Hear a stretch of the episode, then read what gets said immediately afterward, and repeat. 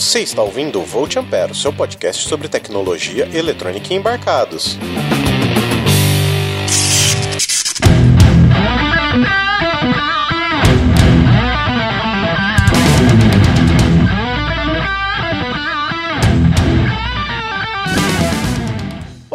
Sejam bem-vindos a mais um episódio do Volt Ampere. Meu nome é Adrian Lemos e estou aqui com ele, aquele moço que não permite que se coma leite condensado com pão de queijo, senhor Guilherme Andrade. Ó, pessoal, tamo aí. Raiz, é raiz, nada de Nutella. Só pão de queijo, não vem com esses negócios de misturança, não, que não dá certo, é, né? Se for pra avacalhar, avacalha o açaí, que é lá do Pará, que é longe. Sacanagem, esse daí já é briga cultural, cara. E juntamente conosco ele, o nosso co-host, o nosso outro integrante, aquele homem que come porquinhos da Índia quando está no Peru, Sr. Roger Manrique. Olá, pessoal. E hoje, pessoal, a gente vai falar sobre um assunto aí que pra gente é bastante comum já, né? E a gente já vem ouvindo esse termo já há algum certo tempo, que é o famoso IoT, IoT, Internet das Coisas, Internet of Things. O que, que vocês acham disso, pessoal? Pessoal. É, think, Rogerinho.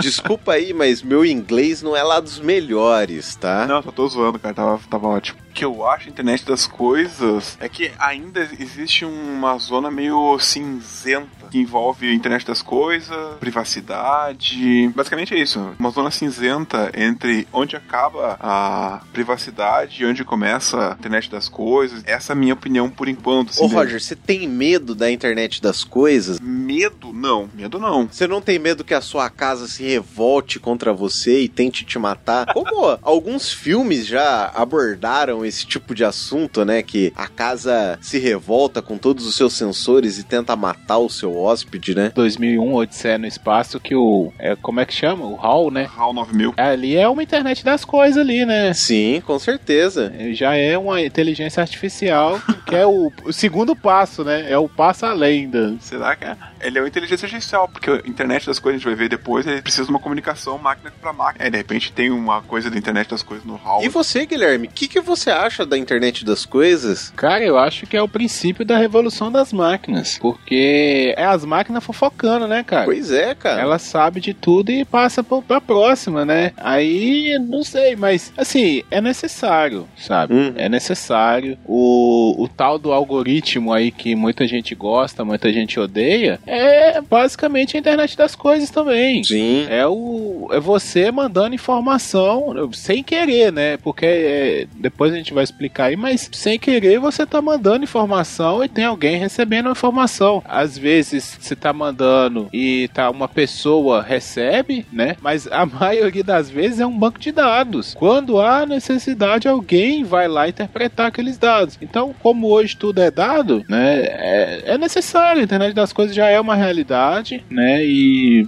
a gente tem que pensar em como se adaptar à internet das coisas e não se vai ser bom, porque ela já tá aí. Mas, senhor Roger Manrique, a gente tá aqui falando internet das coisas, ligar as coisas na internet. A gente já vem vivendo aí nos últimos, praticamente nos últimos 20 anos já ligados a esse negócio chamado internet, que é aquela rede mundial de computadores onde você consegue se comunicar. Chegou para ficar. Agora, né? Esse é o ano da internet no mundo, né?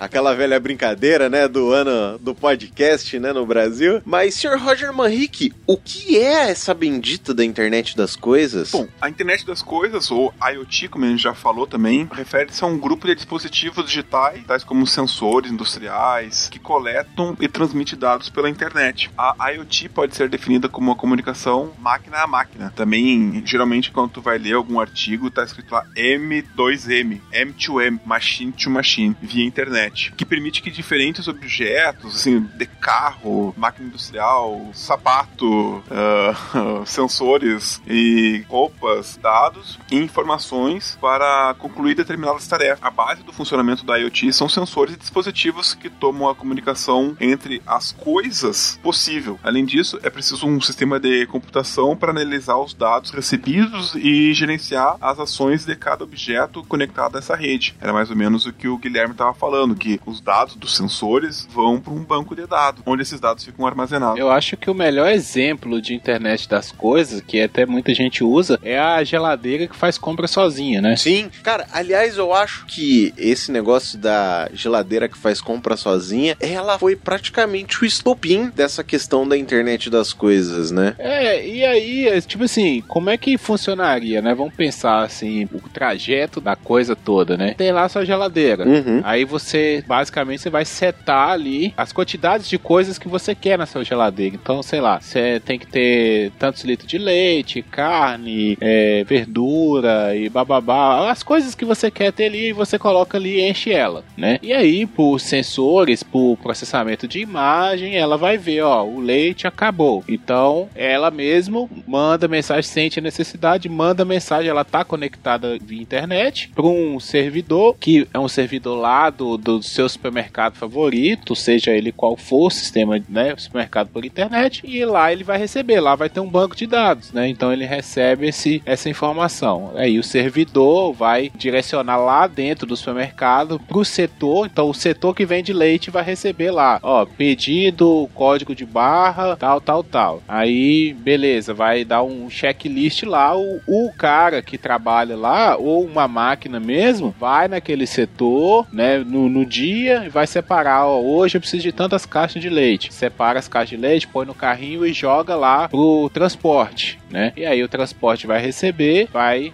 levar na sua casa e você só vai conferir, ó, minha geladeira pediu leite, ó, que bom, eu não sabia que tinha acabado. Mais ou menos isso. Eu tenho, assim, um. Confesso que o IoT não é tanto do meu mundo, mas o IIoT, que seria o Industrial Internet of Things, é, eu tive mais contato. E no Industrial Internet of Things é, é muito mais a questão não de, ah, sei lá, faltou um insumo e a máquina vai lá e pede esse insumo pro fornecedor. Tá? No Industrial Internet of Things é, são muito mais baseado em sensores mesmo. Por exemplo, um sensor que fica na carcaça do motor e ele mede vibração. Então, esse dado de vibração vai para uma nuvem e daí na nuvem existe algum. Quando a gente for fazer a, o nosso cast sobre indústria 4.0, a gente vai entrar mais a fundo nesses quesitos, tá? Mas uh, esse dado vai para a nuvem e há um processamento desse big data, né, desses grande volume de dados e com isso a gente consegue, por exemplo, prever uma falha desse motor para realmente para alguns meses, para alguns anos,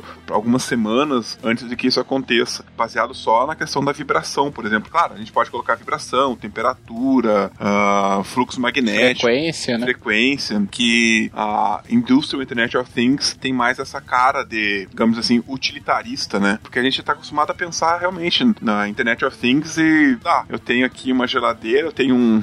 A geladeira é o mais clássico mesmo, né? Uh, qual seria um outro, um outro bom exemplo aí pra gente discutir? Ah, o, carro, né? O seu carro, o carro, né? Sei lá, tá precisando trocar o. Que é mais ou menos isso que você falou da indústria, né? Tá precisando trocar um óleo. Então você tem um sensor de, de viscosidade do óleo uhum. ou de nível, né? E aí o, próprio carro, no sistema computadorizado ali, já agenda lá na concessionária a, a sua revisão, antecipa a revisão. É bem isso que você falou, né? Da, da indústria aí. Uhum. Já aí o cara lá já tá sabendo e ele só, sei lá, te manda uma mensagem no seu smartphone falando, ó, leve o carro, se o carro não for autônomo, né? Também pode ser autônomo. Sim. Rezo por isso todos os dias. é, revisão agendada na concessionária, é, na, na, na, oficina tal dia, né? Leve o carro nesse horário e tal. Então, você não precisa se preocupar se o carro tá com óleo, se não tá, Sim. tá. Ele mesmo já antecipa para você, só, só tem o trabalho de levar lá ou pedir alguém para levar. O próprio carro autônomo tem uma Internet of Things também que uh, ele com, se conversa com os outros carros, né? É... Já viram aqueles, aquelas simulações de, de carros em vias rápidas que vão comunicando quando um tem que sair, quando que eu tenho que entrar. Então, é, isso que seria a internet das coisas, né? Uhum. São duas coisas, dois carros conversando e a gente nem, nem sabe o que Aham. tá. Sim, sim. Por falar em, em carros se conversando e internet das coisas, é, mudando um pouquinho de assunto e falando mais de segurança, eu não sei se vocês chegaram a ver, mas no último dia 22 de agosto aí de 2019, se você já estiver ouvindo isso muito depois, vocês viram que dois bandidos eles roubaram um Tesla Model S avaliado em 90 mil libras em menos de 30 segundos na Inglaterra? Não vi, cara. Não, como é que foi isso aí? Cara, tem um vídeo deles deles roubando o carro. Eu vou mandar pra vocês aqui, inclusive pra você, querido ouvinte, o, o link tá no post. Os bandidos eles simplesmente eles chegam no local. É, é, aparentemente um deles está segurando uma uma espécie de antena, assim, como se ele tivesse radiando uma informação. O outro cara simplesmente chega perto do carro e o carro se abre, ele entra e vaza, cara. Isso é muito rápido. Em menos de 30 segundos os caras fazem isso. Mas tu não lembra que algum tempo atrás também teve um caso com o Jeep? Hum, não lembro qual modelo de Jeep que alguns hackers conseguiam parar, às vezes conseguiam até controlar o volante do Jeep remotamente. Então, mas isso foi um teste que a própria Jeep fez de abertura do sistema deles contra. justamente para validar a parte de segurança. Porque é até comum as empresas contratarem hackers para fazerem esse tipo de, de ataque mesmo nos seus produtos para avaliar os níveis de segurança. Porque é aquilo, é, se você parar para pensar, qualquer tipo de dispositivo que esteja ligado a uma rede que alguém tem acesso, ele não tá 100% seguro. E é a mesma coisa com a internet. Nossos celulares mesmo que ficam conectados aí o tempo inteiro, por maior cuidado que a gente tenha, por maior segurança, sempre vai ter um cara que tem um domínio gigantesco daquele assunto. E esse cara é o cara que vai ferrar tudo porque ele vai conseguir fazer com que ele tome seus dados, ele tome suas informações, às vezes ele trave seus celulares, que nem eram os casos do ransomware, né? Que ficou bastante famoso aí pelos anos de 2017, 2018. Não sei se vocês se lembram dos casos de ransomware. Sim, é. A empresa que eu trabalhava é muito, tava muito desesperada com isso, né? Porque a gente lida com dados de, de, de clientes e tal, né? Então, imagina tu ficar sem, sem sistema, é. Esses ransomware é um perigo mesmo. É. É bastante complicado. Mas, pessoal, vamos falar aqui quais são os tipos de dispositivos IoT, assim, que vocês gostariam de ter na casa de vocês mesmo? Cara, essa da geladeira, eu confesso que eu queria, porque é um saco de mercado, cara. É. Se eu pudesse fazer mercado via internet, aqui eu moro no interior, não tenho ainda como, já era uma coisa. E se tivesse uma geladeira que fizesse isso pra mim, melhor ainda. E você, Guilherme, tem algum dispositivo assim que você gostaria de ter? Ah, cara, é, é aquela, aquela casa do futuro, É. né? Que você chega e o café já tá pronto, né? Essas coisas assim, eu acho, eu acho interessante, sabe? Eu acho interessante. Não entra muito na internet das coisas, é mais uma automação. Não, entra sim aquele termostato do Google, lembra? Ah. Deixa eu até achar o nome aqui. Termostato da Nest, que é a Nest, empresa que foi comprada esse, pelo Google. Isso. Ele não deixa de ser também um. Ele lê dados de sensores de temperatura, umidade, Isso. Pressão. Inclusive lê o, dados do, do GPS do teu telefone e sabe quando tu tá indo pra casa e já ajusta a casa. Pois é, e já ajusta é. a temperatura da casa antes de chegar, né? É, já é uma coisa interessante, né? Ele já saber a hora que você vai chegar, então, sei lá, é, liga o ar-condicionado, eu tô aproximando de casa, falta 20 minutos pra chegar em casa. Aí ele liga o ar-condicionado, né? Já deixa a casa na temperatura, já, já sobe a, a cerveja pro congelador pra dar aquela esfriada legal, né? Coisas assim, cara. Coisas. É, porra, eu sou engenheiro de automação, então falar de automação, internet das coisas comigo, por mim, minha vida seria automática, cara. Até minha bunda ia ser limpada automaticamente. cara, eu por mim, o futuro que eu quero é o futuro do, do Oli, cara. Quero ficar sentadinho naquela cadeira lá, só voando pros lugares onde eu tenho que ir. Mano, mas aqui, mas aqui, imagina uma coisa, olha que internet das coisas legal. Ó, a gente caga e mija todo dia, né? Certo. Onde é que tá indo isso, cara? Imagina, ó, imagina o seu vaso ter um, um recipiente lá que você faz suas necessidades. Certo. Ele faz uma leitura, Aham. manda pro pro médico direto, o médico faz lá o diagnóstico e já manda para você sem você precisar ir pro consultório, sem você precisar ter dor de cabeça. Aí a gente já entra na questão de privacidade. Sim. Assim, ó, ir pro médico, tudo bem, mas imagina que, sei lá, um hacker entra agora e, e manda esses teus dados pra um plano de saúde. É. o cara manda esses dados pra um plano de saúde e o plano de saúde te nega carência, te nega, sei lá, o que o plano de saúde quiser, né? Porque. Ah, mas, ô Roger, mas, ô Roger, por exemplo, com rede social, você acha que essas empresas de seguro, por exemplo, seguro de automóvel, elas não olham a rede social da pessoa, não? Pra saber se o cara gosta de tomar uma no final de semana, pra saber se ele sai muito com o carro dele, tá sempre tirando foto com o carro, com não sei o que. Eu, se eu fosse de seguro de, dessa área, eu. Uma das coisas que eu contrataria o Zuckerberg era pra me dar esses dados aí. Entendeu? Mas aí tu tá falando entre o seguro de um carro, que sei lá, o cara vai. Se o cara tem a vida regradinha, vai pagar mil reais no ano, e se o cara tiver uma vida de zoeira, o cara vai pagar dois mil, cara, o cara que tá na zoeira, o cara até entende e paga. Mas eu tô falando de saúde, cara. Sei lá, tu tem uma predisposição a diabetes, ah, ou tu tem uma predisposição a algum, sei lá, alguma doença que o detector lá do, do teu vaso uh, conseguiu descobrir. Ah, eu acho que esse nível de, de invasão de privacidade uhum. mesmo, pra, pra mim, não é legal. É, na verdade, essa é a maior discussão que vem sendo feita. Acho que até vale a gente fazer um programa um pouco mais pra frente sobre segurança da informação, dados, e aí dá pra gente discutir mais. Mas eu penso que esse é o grande assunto que a gente vem, vem tendo que discutir mesmo, porque é, na verdade a gente tá gerando muito dado e dado que era considerado privado mesmo. Esse caso que nem o Gui citou, do vaso autodetectável de doenças aí, é um deles. Você só iria descobrir uma nova doença quando você fizesse um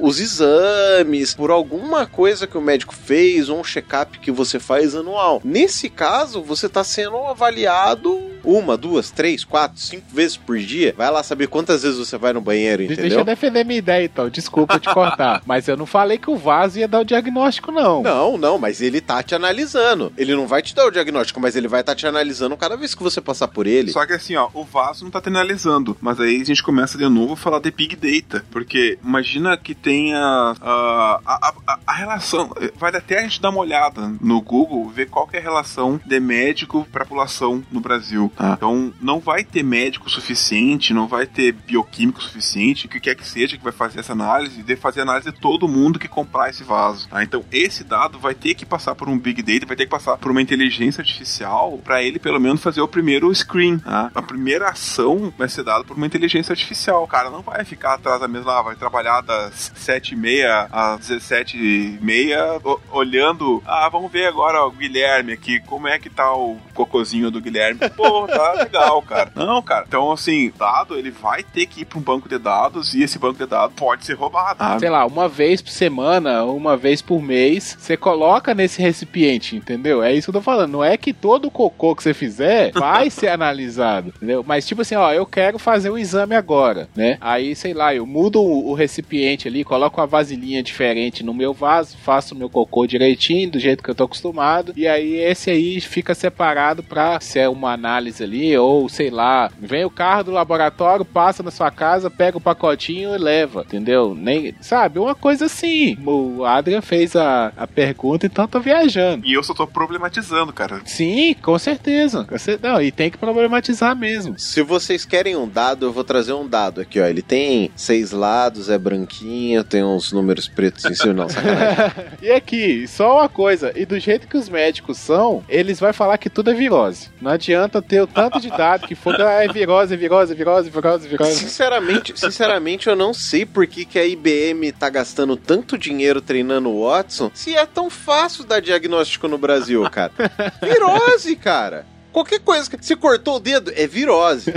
Você bateu com a cabeça na parede é virose, cara. a gente brinca mais. É uma sacanagem isso, né? Quem nunca passou por isso que atire a primeira pedra, né? Então, se vocês querem dado, eu vou trazer um dado aqui para vocês. Aqui se estima que tem mais de 440 mil médicos em atividade no Brasil e uma população estimada de 207 milhões de pessoas. Fazendo uma correlação aqui, são mais ou menos 470 mil pessoas por médico aí. Isso sem falar que a maioria está concentrada nas grandes cidades, né? Tudo tem a sua vantagem e sua desvantagem. A gente sabe que quanto mais cedo determinadas doenças são detectadas, mais fácil é o tratamento. Sim. Como câncer, por exemplo, né? Uhum. Quanto mais cedo tem o diagnóstico de câncer, a chance de sobrevida é enorme, né? Mas qual é o preço disso, né? O preço disso, pra mim, beira muito nesse negócio da privacidade. Uhum. Às vezes até uma empresa, sei lá, o cara invadiu o banco de dados e jogou esses dados no LinkedIn. E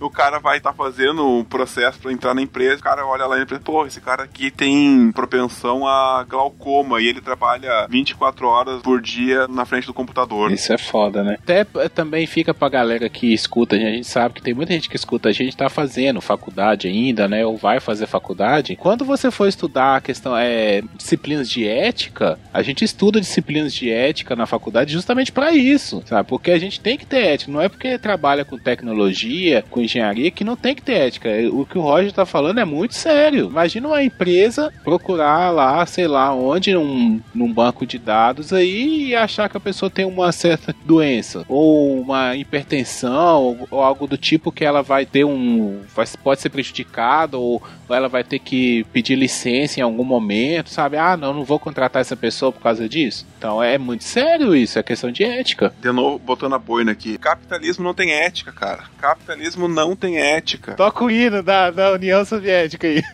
Toca, é. Bem unidos façamos nessa luta final. Uma terra sem ambos, a internacional.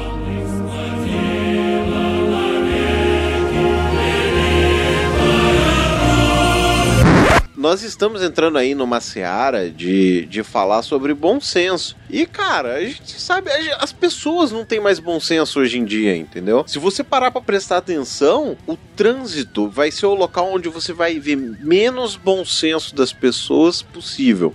Se você parar pra pensar, a pessoa não tem a capacidade de esperar um, um tempo na fila. Por quê? Ela vê aquela fila enorme, ela fala: Não, minha mãe fez filho esperto.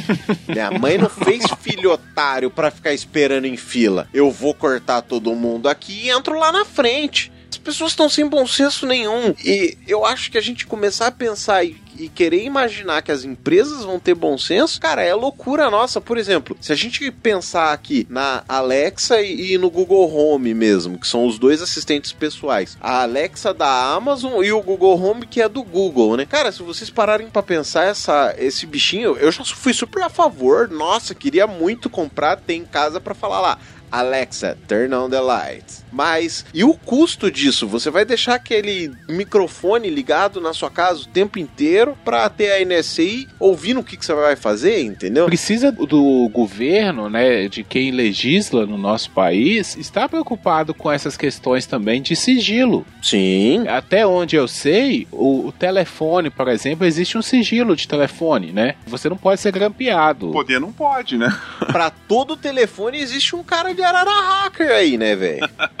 Não existe o sigilo bancário? Teoricamente deveria existir, mas vira e mexe a gente vê conta sendo vazada aí. Não precisa ir muito longe, cara. né? Assim, ó, a questão assim, tu, tu abre um cadastro, qualquer site aí, dá dois dias, estão te enchendo de spam, do site que tu nunca viu. Ou aquela vez que aconteceu do Ashley Madison lá, que entraram no site lá e, e roubaram todo o banco de dados. Cara, era uma falha extremamente grave. Quantas vezes a PSN foi hackeada? Cara, eu já tive que mudar cartão de crédito por causa dessa bosta da PSN. Então, assim, ó, falar que, que não pode é uma coisa, é bonito. Uhum. O problema é que sempre vai ter alguém que tá tentando fazer. Quem cuida da legislação, ele tem que, no mínimo, estar preocupado em falar assim: olha, se isso acontecer, alguém tem que ser responsabilizado. É lógico que a lei, é, muitas vezes, ela não funciona, senão o mundo seria perfeito, né? Sim. Ninguém roubava, ninguém matava. São coisas que eu acho que tem que ser discutidas, que tem que ser colocadas na mesa. Por exemplo, exemplo, nós estamos falando aí de aplicativos, né? Google Home, Alexa e tal. Envolve aplicativos e assinaturas e coisas do tipo. Quem lê termos de, de um aplicativo? Ninguém lê, cara. Ninguém, ninguém lê a EULA. A mesma coisa acontecia antigamente com as bulas. As bulas de remédios, elas eram escritas em letras minúsculas. Aí chegou alguém, se preocupou com isso, né? E é pouco tempo atrás. E falou assim: ó, a, a bula ela tem que ser numa letra tal, tal, tal, porque a pessoa tem o direito, o direito de ler a bula, é de conseguir ler a bula do remédio que ela tá tomando. Saber o que tá botando pra dentro do corpo, né? Isso, aí vamos supor, o aplicativo,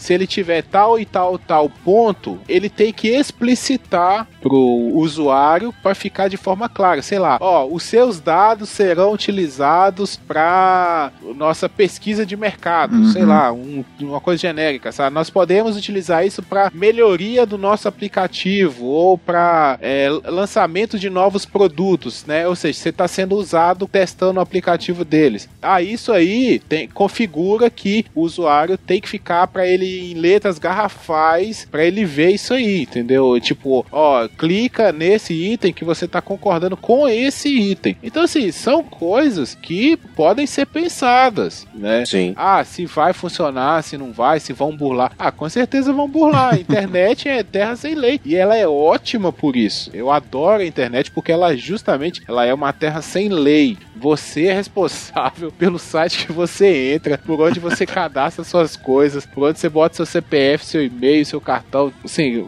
cada um cuida da sua vida, né? Sei lá, é, o Estado preocupa em regulamentar tanta coisa e às vezes coisas simples assim passam despercebido. O problema é que quem tá regulamentando não entende a coisa que eles estão regulamentando, entendeu? É, ou então põe um imbecil no lugar lá que era para cuidar disso aí. Você tem ali no Congresso muito dinossauro, cara. É gente que utiliza celular de barra. Não é pessoal que. Ou quem usa até celular estilo esses smartphones com Android ou iOS. É cara que usa o superficial do superficial, entendeu? Ele não sabe mais a fundo como as coisas funcionam. Ele é só um consumidor. E, teoricamente, tem que saber a fundo. para quem vai legislar sobre isso, sim. Eu concordo que a pessoa tem que saber, ou no mínimo elas têm que se dotar de pessoas capacitadas para fazerem isso por elas, né? Ah, consultoria, né, cara? Tem tanta gente dando consultoria aí, não custa nada você reunir é, o pessoal da área aí e falar, ó, o que que tem que, sabe, o que que tem que ser feito aí, o que que vocês acham que tem que ser feito? É, o problema é que os caras não querem trabalhar, né? Mas mano? falando em regulamentação, alguém aí sabe dizer o que que é uma regulamentação de um setor? Às vezes as pessoas acham, né, que ah, vão, vão regulamentar é o Estado querendo me controlar, né? Essa uhum. onda liberal que tá tendo aí no Estado, fora Estado. É falso liberal, né? Nem sempre, cara. Regulamentar é falar assim, olha, isso pode ser usado aqui, entendeu? Aqui você pode usar. Ah, passou daqui, você não pode usar. Isso aqui é competência de fulaninho cuidar essa parte aqui, ciclaninho que cuida. Ó, aqui é competência de não sei quem, ali é competência. Então, regulamentar isso é criar a regra do jogo, né? Todo mundo aqui já viu uma partida de futebol. Tem um conjunto de regras. Você não pode pegar a bola com a mão, você não pode bater no coleguinha, você não pode xingar o juiz. Então, tem várias coisas ali que você não pode fazer. E aí, todo mundo joga o jogo legal, sabendo das regras. É, é regular e fiscalizar também, né? As, pelo menos as, as agências reguladoras que a gente tem, elas têm a, a função aqui no Brasil, pelo menos, de, de, fiscalização também, pra ver se não tem ninguém fazendo merda, não. É o juiz, né? É o juiz é do o juiz. É o juiz do jogo. Por que, que a gente está falando de regulamentação desse setor de IoT? Porque a IoT ela começou como uma certa especulação, né? E até uma vontade de querer ligar as coisas à internet. E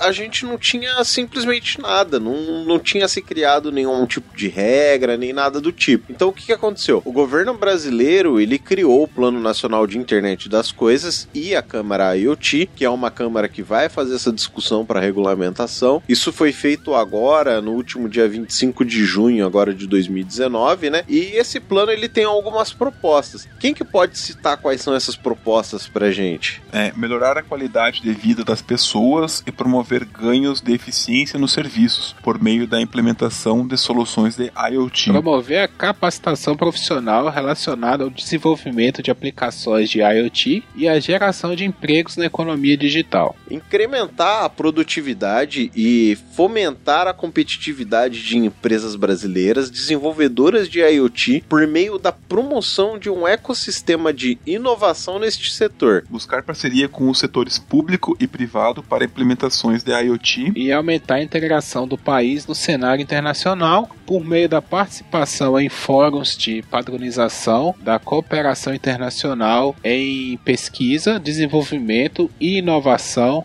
e da internacionalização de soluções de IoT desenvolvidas no país. Tem uma coisa que sinceramente para mim não bate. Aqui no, no segundo ponto, né, diz que fala em promover a capacitação profissional relacionada ao desenvolvimento e no terceiro ponto diz que é incrementar a produtividade, fomentar a competitividade de empresas brasileiras. Cara, isso é muito bonito no papel realmente, mas como que a gente vai fazer isso se uma, a gente teve uma redução do custo da nossa educação, né, que foi retirado diversas verbas do nosso setor de educação e diversos valores da nossa pesquisa e desenvolvimento do Ministério da Ciência e Tecnologia. Além também da gente ver aí um claro descrédito das nossas instituições de grande renome como o IN. Eu fico me perguntando até onde que as pessoas realmente acreditam nessas coisas que estão escrito aqui, né? O que, que, que, vocês pensam sobre isso? É, cara, é complicado, sabe? Porque até o primeiro ponto também, é, ele me chama a atenção, sabe? Porque, ó, melhorar a qualidade de vida das pessoas e promover ganhos de eficiência no serviço por meio da implementação de soluções de IoT. A IoT, ela não impacta tanto na qualidade de vida das pessoas. Assim, se a gente for pensar no padrão de vida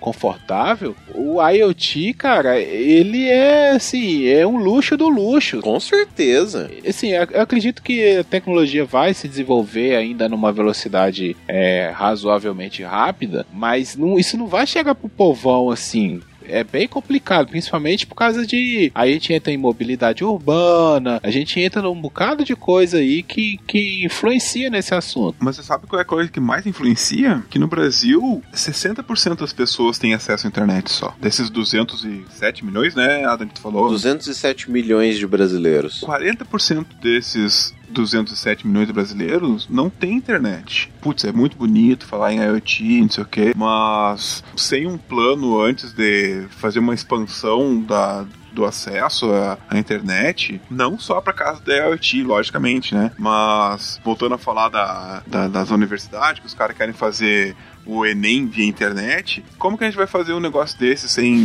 sem que 100% da população ou algo muito próximo disso tenha acesso à internet, cara? A gente tá tratando de privilégio mesmo, cara. No site onde tá esse, essa consulta pública, tem uma página aqui, é bem no começo, sabe? Na introdução. Aí eu entrei lá para ver e tem a Semig mandou, né? A Semig aqui no meu estado é a concessionária de energia elétrica. Eu fui ver o que, que a Semig tá falando sobre isso. E um dos pontos que eles falam, Roger, a Semig fala é justamente esse. Fala assim, ó, é legal isso aí que vocês estão fazendo, mas nos centros urbanos, nos grandes centros urbanos, nas cidades, uhum. ok. A gente tem a internet, as pessoas estão conectadas, fazer chegar a internet é tranquilo. Agora, ir no interiorzão, uhum. tô falando aqui no português, claro, né? Lá tá em forma de documento, mas e no interiorzão? É, existe uma preocupação do pessoal da telecomunicação em ligar essas cidades, Sim. sabe? As cidades menores. Eu não tô falando de roça, não, gente. Tô falando de cidades aí de 5 mil, 10 mil habitantes. Tem que não tem internet, é, a banda larga é difícil difícil, às vezes a internet é a rádio ou o sinal do telefone, né, do celular. É, tá no 3G ainda, não chegou nem 4G ainda. Pois é, entendeu? Mas uma fibra, né, uma fibra ótica não chega nesses lugares. É, existe essa demanda, essa dificuldade de ligar o interior do país, ligar esses lugares que não recebem internet de qualidade porque para sustentar esse volume de dados, você precisa de uma internet boa, né? Não é aquela coisa ali que você tem um pacote de 100 megas por dia para você. Aí não adianta nada, cara. Só dá para conversar no Zap Zap mesmo. é, a gente tava falando aí de privilégios, né? Em um país onde a gente tem 35 milhões de brasileiros que não têm acesso à rede de água potável e 95 milhões de brasileiros, eles não têm coleta de esgoto entendeu? Só 46% das pessoas têm esgoto tratado. Você tem noção que são números absurdos? Isso seria o mínimo do mínimo que a gente deveria ter, entendeu? É, a gente tá pulando etapas, né? Discutindo se o cara pode ter acesso à fibra ótica enquanto o cara não tem nem água para tomar, né?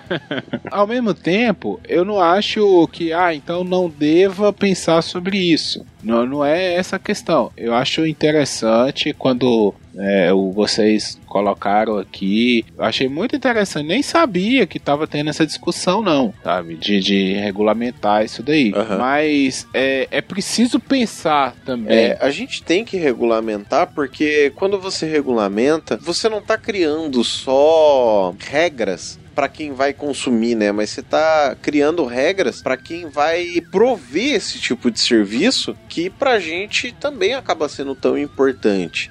E até tem alguns pontos que vão acabar entrando nessa consulta pública que o governo federal está fazendo para regulamentar esse setor, né? Vocês querem nomear quais são os pontos que vão ser abordados nessa consulta pública? Os, os pontos que essa consulta vai abordar são a outorga, as regras de prestação, tributação e licenciamento, numeração, avaliação de conformidade, espectro, infraestrutura e insumos. É isso aí. E para quem quiser consultar o texto na íntegra, tem o link aqui no post. Você pode entrar lá no site, ler, tirar suas próprias conclusões, né? Porque eu acredito que o mais importante é isso: que cada um tire as suas próprias conclusões de acordo com toda a experiência que você vem adquirindo com o passar do tempo, independente de qual seja, né? Só dando uma sugestão também pro ouvinte, é, quem quiser, né, lá no grupo, a gente pode discutir sobre isso lá também. Com certeza, a gente está sempre aberto. E até explicar mais a fundo um determinado assunto, né? Então, vamos caminhar para as nossas indicações aqui. Senhor Roger Manrique,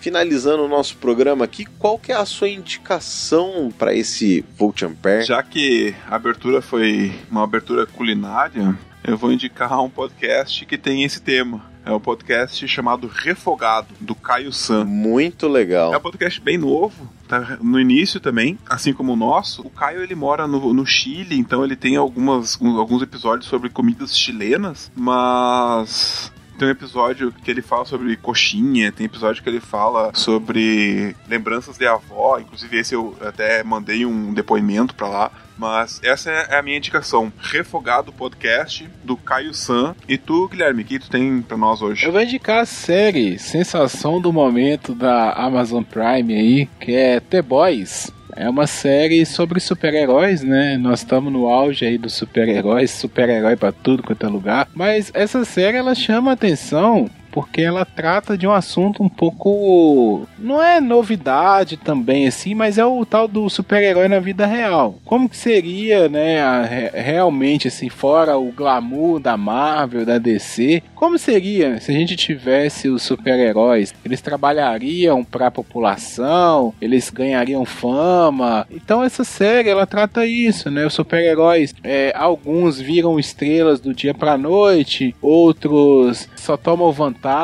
Então, assim, é uma série que ela consegue tratar de vários assuntos da sociedade a partir do super-herói, né? O super-herói é como se fosse uma, uma maquiagem aí, um- uma alegoria de algumas personalidades, né? Então, The Boys, da Amazon Prime, muito legal, é bem curtinha, acho que são oito episódios só, de uma hora, então dá pra maratonar no final de semana aí. E, Adrian, qual que é a sua indicação? Então, eu vou, eu vou trazer, eu vou encher vocês com um monte de indicação aqui.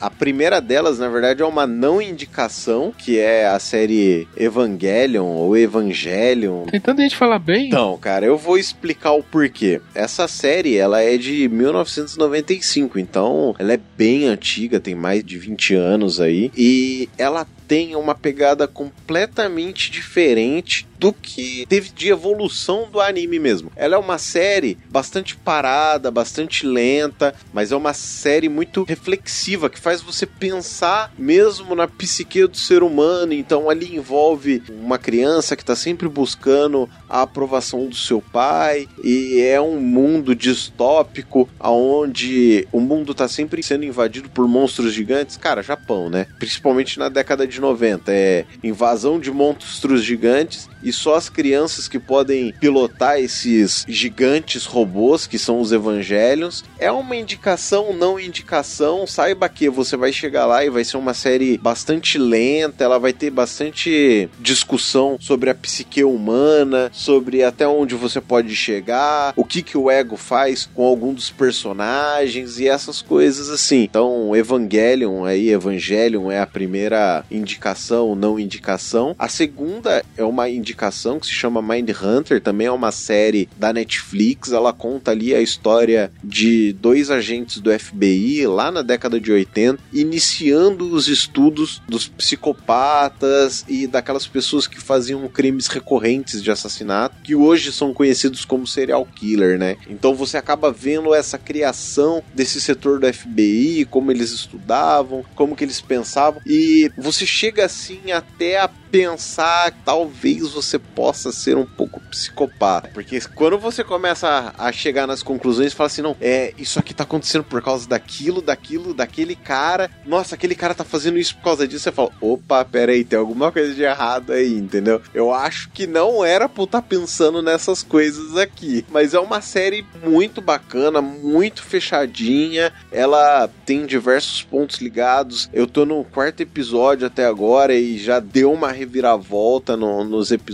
então Mind Hunter aí é uma série que eu indico muito. Quem tiver um tempo aí gasta, é uma série com episódios longos de mais ou menos 40 a 50 minutos cada episódio, mas vale a pena assistir. E para finalizar aqui o nosso programa, eu vou indicar três podcasts. O primeiro deles é o Rádio Escafandro, é um podcast de storytelling de um jornalista muito bom, cara. Ele já teve matérias que ele fez sobre carro autônomo e ele veio entrevistar um professor aqui na Unicamp. Então, cara, é um podcast muito bem feito. Rádio Escafandro é muito bom. Um outro podcast é o Cidadela Geek, é um podcast novo que tá com poucos episódios, mas ele tem algumas temáticas bacanas, é aquela temática geek, nerd mesmo. Então, Cidadela Geek é o nome do segundo podcast, e o terceiro podcast é o Panoramas, da nossa querida amiga aqui, a Bibi Bailas, que ela é física e ela com o Sechá eles têm esse programa para falar sobre física teórica mesmo.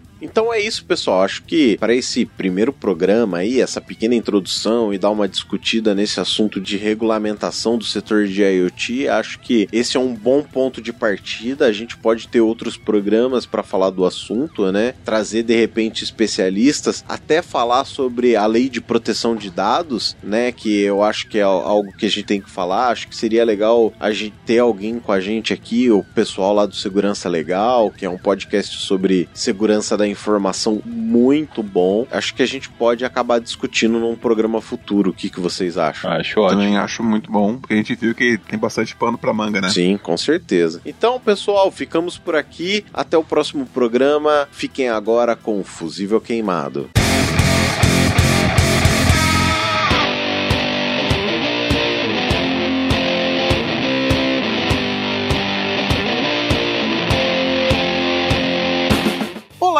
Seja bem-vindo ao Fusível Queimado, a sua sessão de e-mails e recadinhos aqui do Volt Ampere. Meu nome é Adrian Lemos, estou aqui com ele, o Leopardo Anônimo, o Sr. Magnum Leno. Olá, pessoal. O Magnum Leno, para quem não conhece, ele é o host do Hackencast, que tá hoje num hiato, né, Magnum?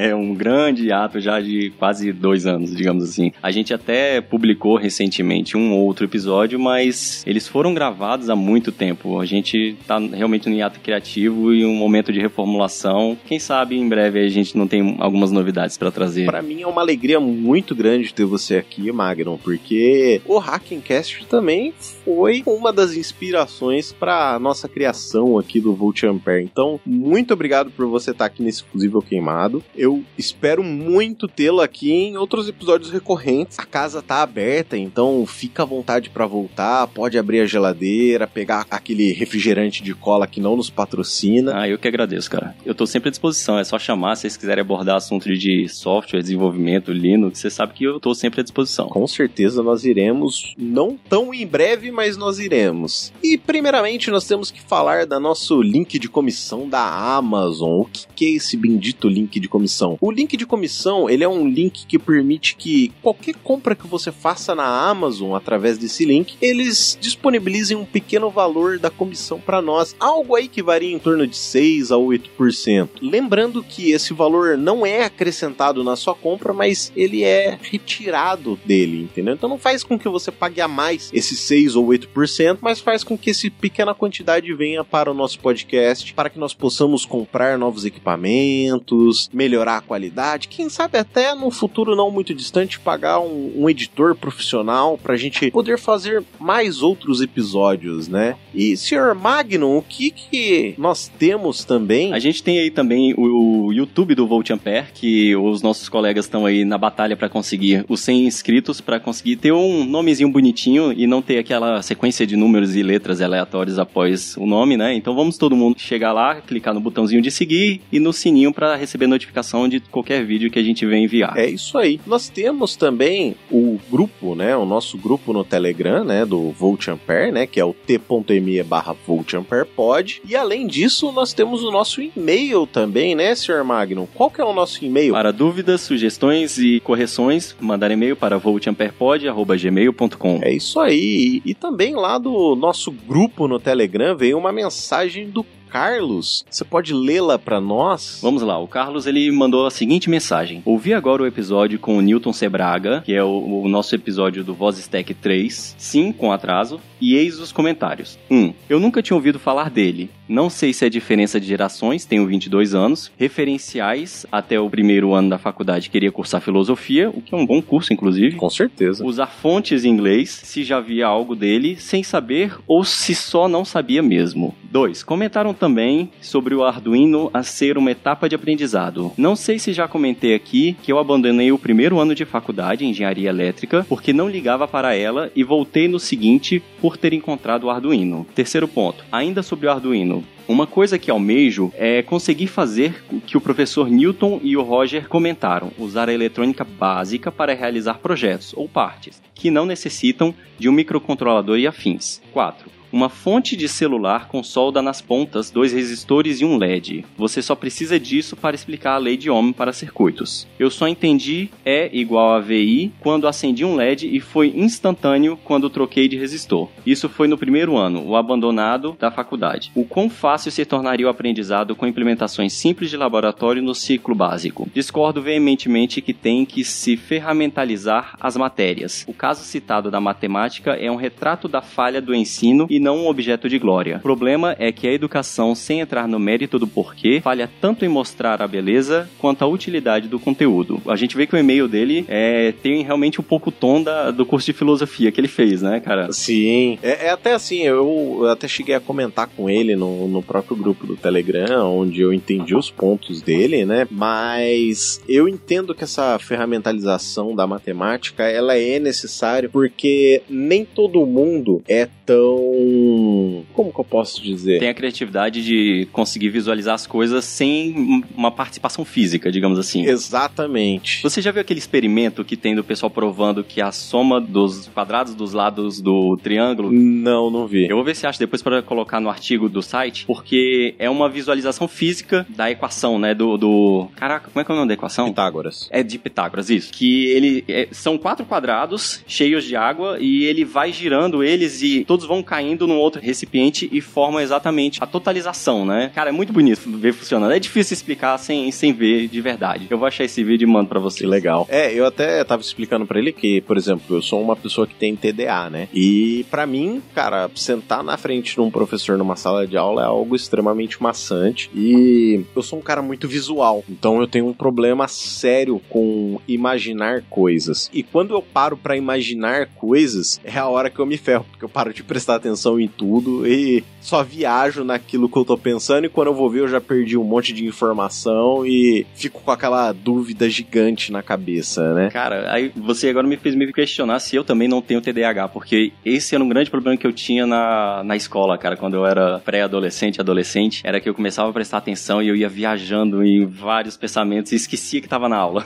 Recomendo a busca de um psicólogo ou uma psicóloga para verificar se você tem ou não TDAH. Eu tenho tenho até hoje, de vez em quando ataca, me dá uns problemas aí, mas para mim tá bem mais controlado, é tranquilo de, de tocar, assim. Legal. E também, Sr. Magnum, veio um comentário lá no site do Fábio T. Claudino, né, onde ele diz o seguinte: Saudações Voltamperianos! Finalmente, depois de um grande ato devido ao acontecimento mais importante da minha vida, o nascimento da minha filha, estou voltando a ouvir os meus podcasts preferidos e foi uma agradável surpresa me deparar com este episódio com suas histórias de vida. Normalmente esse tipo de assunto não me chama a atenção, porém me identifiquei com várias narrativas de cada um de vós. Parabéns pelo trabalho, continuem sempre assim. Abraços e sucesso a todos todos. Muito obrigado, Fábio, por, esse, por essa mensagem. Você não sabe a força que isso dá. Até quando você escreveu, eu encaminhei a mensagem no nosso grupo interno lá do podcast e os rapazes, tanto o Guilherme quanto o Roger, ficaram bastante felizes com a sua mensagem. Muito obrigado por esse apoio, obrigado por essa injeção de ânimo que vocês nos dão em forma de mensagens, né, Magno? Com certeza. Você, como já fez podcast, você sabe o que, é isso, né? Sim, é, o pessoal sempre tem aquela brincadeira, né? Que os comentários é o pagamento do podcast né? Porque é a única coisa que a gente recebe por um bom tempo. Então, realmente ele dá um ânimo. Todo comentário que a gente recebe, a gente fica com vontade de fazer mais um episódio só para receber mais um comentário ou mais algumas dezenas de comentários, né? Tipo a droga do podcaster é o comentário. o pior que é, cara, a gente acaba ficando viciado, né? Fica, fica. É que nem like em Twitter, Instagram, né, cara? Você faz uma coisa, recebe aquele monte de like lá. Nossa, é, cara. Ai, cara, e assim, isso é uma coisa que não me pega, cara. Like de, de Twitter não me pega. Sério, cara? Assim, com certeza quando você escreve alguma coisa que o pessoal dá like, eu acho legal também e tal. Não tô diminuindo isso, uhum. mas eu acho que quando rola interação de. Às vezes até a pessoa rebater um ponto seu, sabe? Uhum. E te mostrar, olha, tem outro conceito que você não tá pensando, ou você se enganou nisso aqui. Eu acho às vezes mais interessante do que simplesmente um joinha e é isso aí, sabe? Eu acho às vezes essas ideias dessas plataformas de simplesmente um joinha, às vezes eu acho que é, é tipo uma coisa muito fácil que qualquer um faz, mas não necessariamente agrega alguma coisa, entendeu? Entendi. Então, é, enfim. Eu confesso que eu fico feliz pra caramba, então quem quiser dar like lá nos meus posts no Twitter. eu vou ser agora o vilão que não gosta de like, né? não é nada disso. e não esquecendo também de dar os parabéns pro Fábio, né? Pelo nascimento da filha, que realmente é algo muito importante, cara, que mexe com a nossa vida absurdamente. Eu sou pai também, de uma menina também, inclusive. Olha aí, que e legal. que, cara, bagunça a nossa vida completamente. Eu lembro que quando a minha filha nasceu, foi bem quando eu tava gravando o primeiro episódio do Hackencast, eu falei, cara, vou primeiro gravar o, o, primeiro episódio nunca mais, porque depois que ela nasceu, eu não vou mais conseguir fazer. Mas a gente levou em diante durante um bom tempo até o meu segundo filho nascer. Aí descambou de vez. É isso aí, Fábio. Parabéns pelo nascimento da sua filha. Realmente é algo muito importante, é uma mudança de vida, né? Eu não sou pai, mas lhe desejo muita felicidade nessa nova empreitada aí de um bom tempo, né? É, muito tempo, cara. E, Sr. Magno, nós temos também que mandar os nossos grandes abraços, né? O primeiro abraço nós temos que mandar pro pessoal do Twitter, né? O Marquinhos Gil, o arroba Gil Marquinhos, ele escreveu assim, ele pediu um abraço, então ele falou, eu quero o meu meu abraço. Eu sou artista circense e músico. Nada a ver com eletrônica, mas gosto de escutar por hobby. Cara, eu achei legal ele pedir um abraço e, e contar que o cara não tem nada a ver com o nosso ramo, velho. Eu discordo, cara. Por quê? Música tem muita coisa a ver com eletrônica, cara. Indiretamente tem. A música é, é matemática pura. Não, concordo. É matemática e, entre aspas, né, alguns conceitos de eletrônica, de vibração, questão de ondas e tudo. Não é diretamente, mas tem uma ligação indireta, cara. Ainda mais se ele usar qualquer instrumento elétrico, uhum. aí pronto, cara. Eu, eu, entendo, mas, cara, ninguém liga música eletrônica, cara. Eu ligava quando eu fazia aula de baixo, então. Ok. Tá, mas eu também não sou muito padrão, né? E quem que é a segunda pessoa para quem nós temos que mandar abraço? Pro professor Escudo de Carvalho, o arroba Tistoriando. E tem também o André Luiz da Silva, o André 433. E o Roger Manrique, arroba Roger Manrique. Olha só, até o nosso co-host pediu um abraço pelo Twitter. Um abraço, Sr. Roger Manrique. Também nós temos os abraços do pessoal do nosso grupo no Telegram. O primeiro deles vai pro Roberto Akira Kitahara, acredito que eu tenha falado certo, Não, não, né? não, falou não. É Roberto Akira Akira Kitahara. A- Agora sim tá certo, cara. E a gente tem também o abraço pro Rafa Number 7. Tem também o Carlos, né? E ele pediu um abraço no melhor estilo vira-casacas aqui. Ele pediu um abraço também pros doguinhos Morena e pro Epimeteus. Olha aí, cara, a gente fazendo que nem o vira-casacas. Epimeteus é um personagem grego, né, da mitologia, se não me O engano. Epimeteus é. Não sei quem é, mas eu sei que é um personagem da mitologia grega. Tô muito enferrujado nessas coisas que eu estudei na época de Cavaleiro do Zodíaco.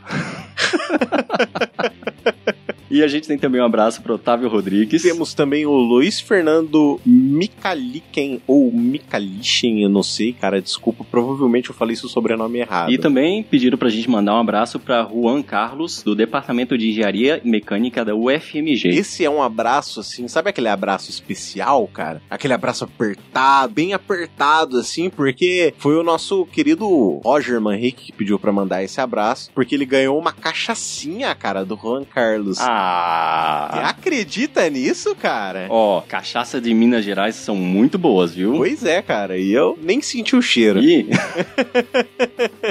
Ela evaporou antes de chegar aí, É, né? pois é, cara.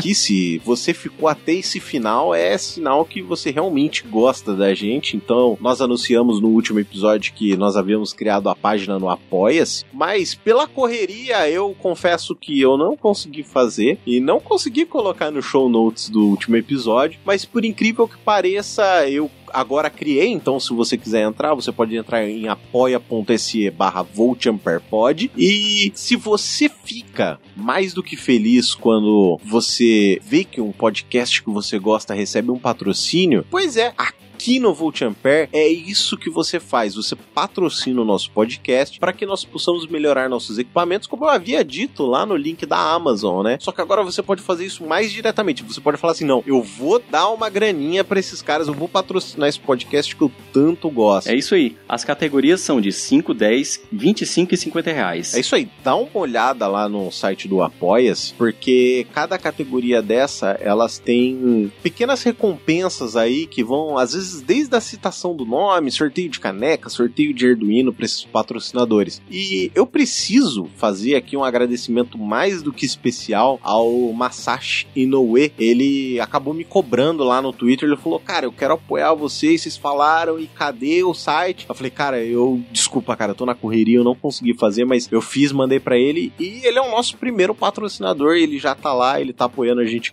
Uma coisa que eu tenho que dizer aqui, ô Magnum, Sim. é que a gente vai destinar 40% de toda a arrecadação dos patrocinadores para outros projetos. Então, como que vai funcionar? 20% desse valor arrecadado, ele vai ser doado para outros podcasts à escolha dos patrocinadores. Então, vai ter um grupo lá no Telegram, onde esse grupo não é pra gente conversar, trocar ideia, porque a nossa ideia é nunca excluir ninguém. Então, se vocês querem conversar com a gente, se vocês querem conversar com nossos outros ouvintes, a gente já tem um grupo aberto para isso. Então, esse grupo vai ser só para os patrocinadores poderem decidir para onde que vai essa verba. Agora, os outros 20%, nós vamos juntá-los a cada seis meses e esse valor ele vai para apoiar outros projetos que estão aí em fase de crowdfunding ou fase de vaquinha, né? E tudo isso não vai ser escolhido pela gente. Ele vai ser escolhido pelos patrocinadores. Olha que legal. Cara, essa é uma iniciativa muito legal, porque acaba que a gente pega o renome de vocês e pode dar de apoio para outros projetos que estão iniciando. Então, querido ouvinte, você que está ouvindo até aqui, ouviu a gente falar sobre tudo isso, saiba que você nos ajudando estará ajudando muito mais outras pessoas a fazerem coisas incríveis pelo mundo. Vale lembrar também, Sr. Magno, que esse modo de patrocínio no Apoia-se, ele não é para a empresa, mas sim para as pessoas.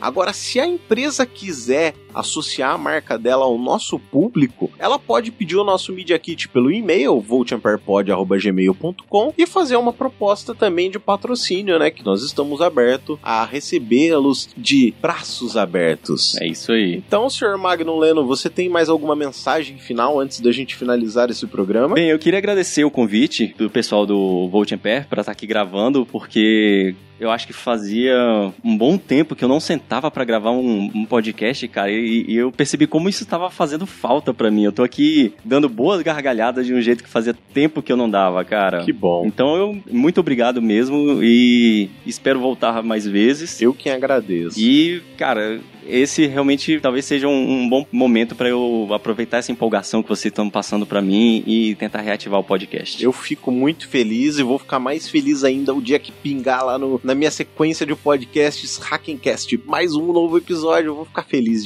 demais, cara. Vai acontecer, pode deixar. Então, pessoal, a gente fica por aqui. Aquele grande abraço. Até o próximo programa. Tchau, tchau. Então, tchau, pessoal.